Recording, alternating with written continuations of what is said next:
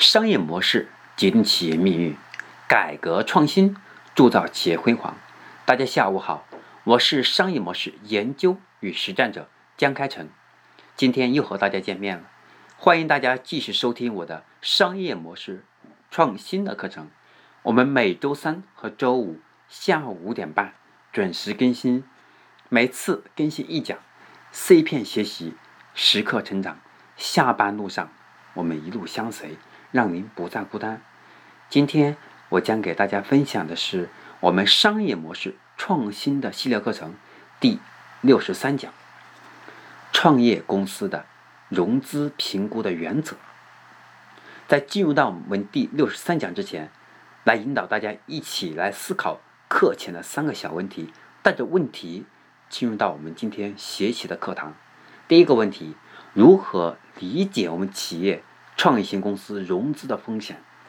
第二个问题，如何设定我们企业融资的原则？第三个问题，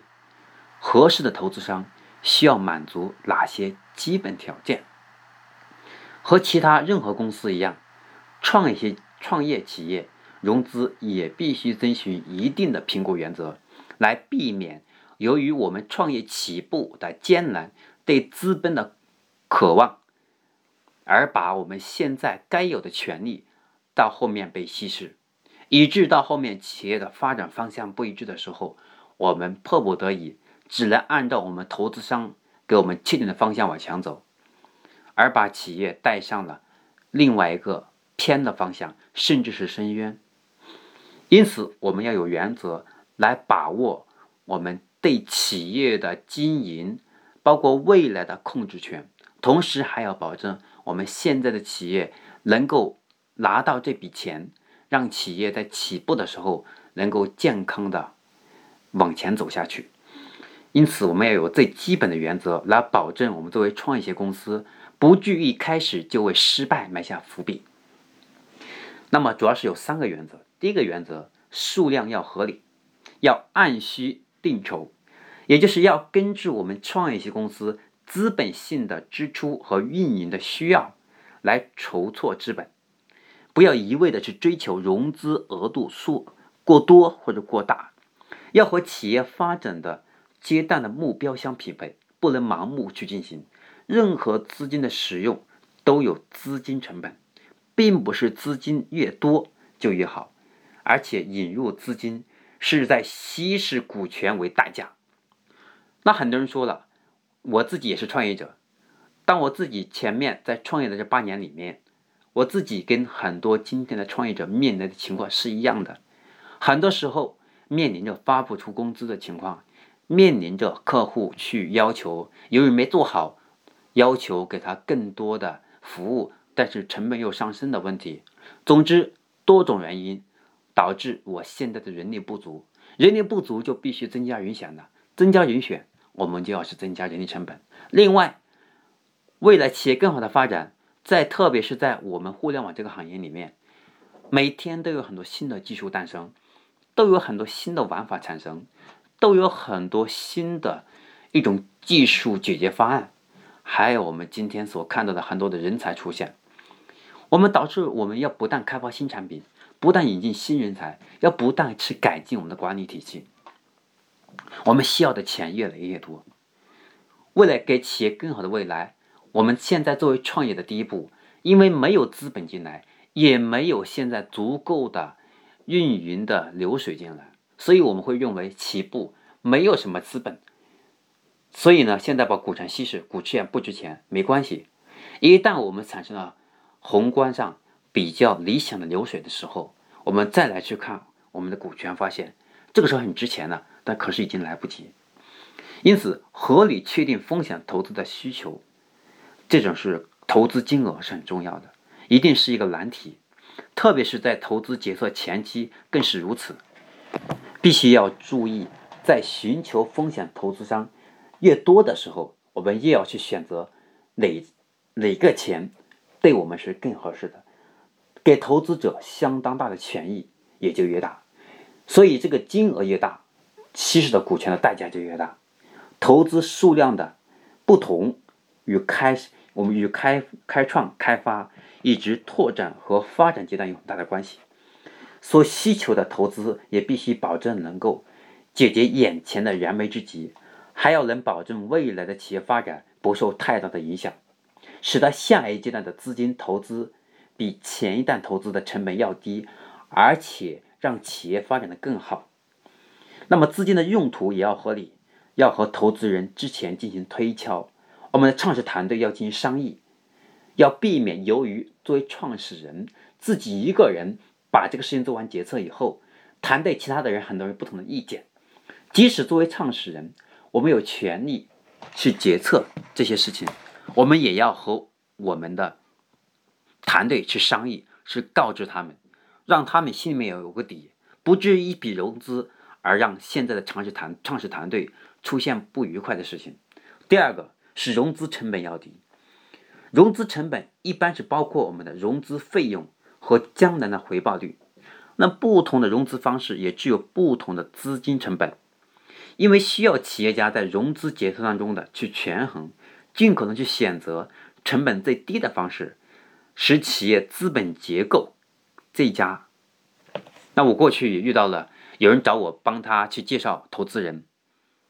那么当时呢有三家公司想去投资他，他来问我他们如何去做决策。那么第一家公司呢？它其实不算是风险投资，而是一个借贷关系。那么对方给他将近一个亿来投资他，占他百分之三十、百分之二十五到三十的股份。同时，如果这一次公司发展过程呢，如果不合适，导致到最后这个企业失败，那么这个企业这个被投企业需要去偿还这笔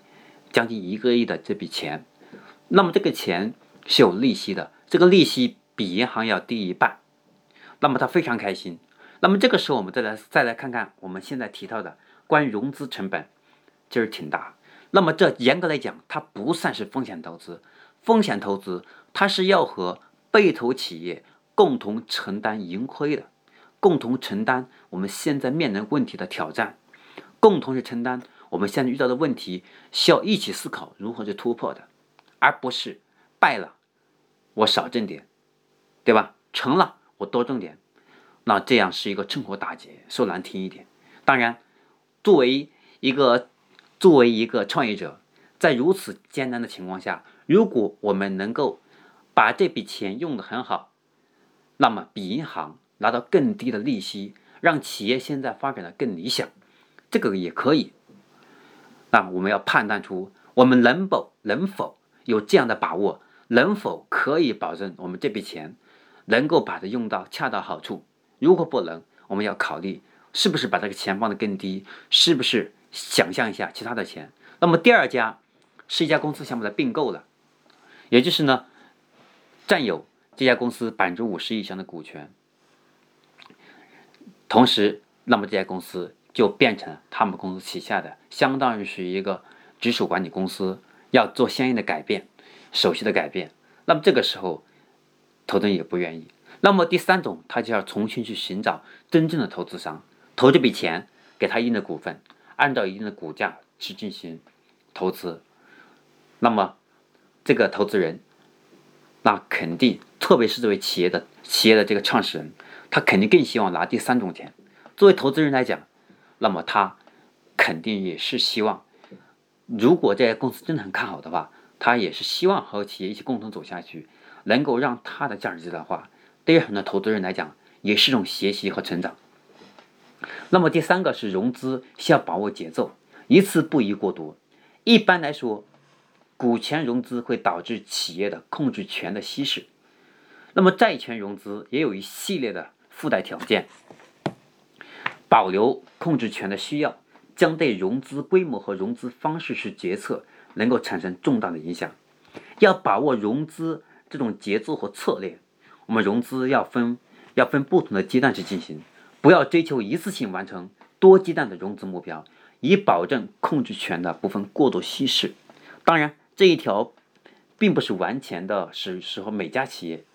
那么，在于我们是如何是把握眼前，我们可能。有足够多的选择的时候，一种利益诱惑的抗衡。为什么那么去讲？那很多企业呢，到了 E 轮都没有上市，很多企业到 B 轮就上市了，为什么呢？因为我们对于现上一轮投资商，他已经有合适的方式退出；对下轮投资商，他看到了更好的目标。对于企业来讲，我们有更快的路线去实现上市也挺好。不过，如果我们想让企业未来在更值钱的时候去上市，就像滴滴一样，我们就要是经过和经历漫长的融资过程，不要一次性把百分之三十五、百分之四十的股权让出去，而是一次稀释百分之十、百分之五，甚至百分之八，把它原本一次性可以稀释百分之四十以上，要把它变成三人、四人以上，能够保证，因为我们现在的一千万。可能能够需要占家公司百分之四十的股份，但未来的我们一千万只能占百分之五，为什么？因为这家公司变得更值钱，这也是未来我们所说的是企业的估值管理嘛。因此，在创业型公司在融资的时候，我们千万要把握好我们的融资过程，不要以为拿到了用，就像雷军说过一句话：要想把企业做好，首先要拿到用不完的钱。那我认为。因为雷军他有这样的资源，他可以这么去说。我不认为，当然我认为呢，每家企业的情况不一样。作为创始人，如果我们有足够的条件，当然是更好，一下子拿到足够的钱。如果不能，我更建议大家，还是不要一次性的去把股权稀释过多，一定要考虑到我们未来有足够的信心，让企业更值钱的时候，再进行下一轮去稀释，这样能够让企业的成本。也就是我们上面提到的，企业的融资成本最小，融资风险最小。那么讲到这里呢，我们第六十三讲，我们创业企业的融资的融资的评估原则一共三点。第一点，我们的股权稀释要合理，要按需定筹。第二个，要考虑考虑我们现在企业的融资成本的问题，要越低越好。第三个是融资不要一次性的把。把这个股份稀释掉，尽可能的把它分为多轮去稀释，来保证我们企业的前面的一开始就有自己不断的控制权，一直到最后上市都有自己独到的控制权。另外，也把企业的融资成本降到最小。今天我要分享的第六十三讲，我们创业企业创业企业融资的评估原则就分享到这里。我是商业模式研究与实战者江开成，那我今天要分享的第六十三讲就分享到这里。我们每周三和周五下午五点半准时更新，欢迎大家及时收听与分享。更多精彩节目，请上喜马拉雅 FM 搜索江开成讲师，免费订阅商业模式创新的课程。我将结合自己多年的互联网创业经验、职业经理人生涯。整合企业家资源，打磨出这套商业模式创新的一百八十堂课程，来助力传统企业、互联网创业者、企业高管看透商业模式的本质，掌握商业模式的定位、思路、流程、关键点等细节，让商业模式像天网一样疏而不漏。二十一世纪，不管是大企业还是小企业，或者创业者。全面的商业模式竞争时代已经来临，而企业的出路就从顶层重构商业模式。但是呢，从顶层重构商业模式，它并不是一件很简单的事情，需要不断总结、反思、学习、实战，才能打磨出适合企业战略发展的精准化的商业模式。我每周三和周五下午五点半准时更新，敬请大家收听与分享。我是江开成，我们下期节目再见。